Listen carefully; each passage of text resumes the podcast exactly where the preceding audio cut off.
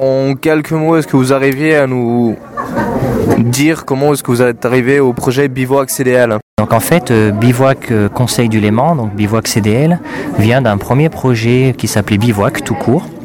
Euh, C'était un projet interreg entre la France et la Suisse, Interreg, c'est-à-dire qu'il bénéficiait de, fonds européens, hein, des fonds fédères. Donc il a été réalisé donc avec plusieurs lycées français et suisses entre 2005 et 2007.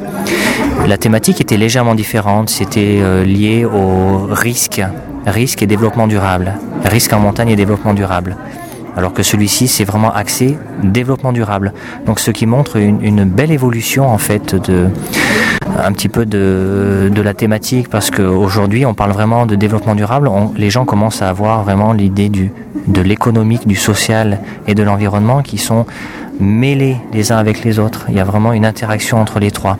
Il n'y en a pas un qui est à part. Donc c'est ce projet en fait, c'est surtout donc euh, dirigé vers des jeunes 15-20 ans d'âge de lycée et c'est fait pour leur permettre de prendre conscience, prendre connaissance du développement durable. Donc ce travail de, de recherche euh, à travers donc la réalisation de ces émissions de radio euh, permet à ces jeunes d'appréhender un petit peu ce- cette notion de développement durable. Donc c'est vraiment ce, que, ce qui est très important pour nous. Plus le nombre de jeunes auront cette approche, cette connaissance, et, et donc plus ce sera intéressant.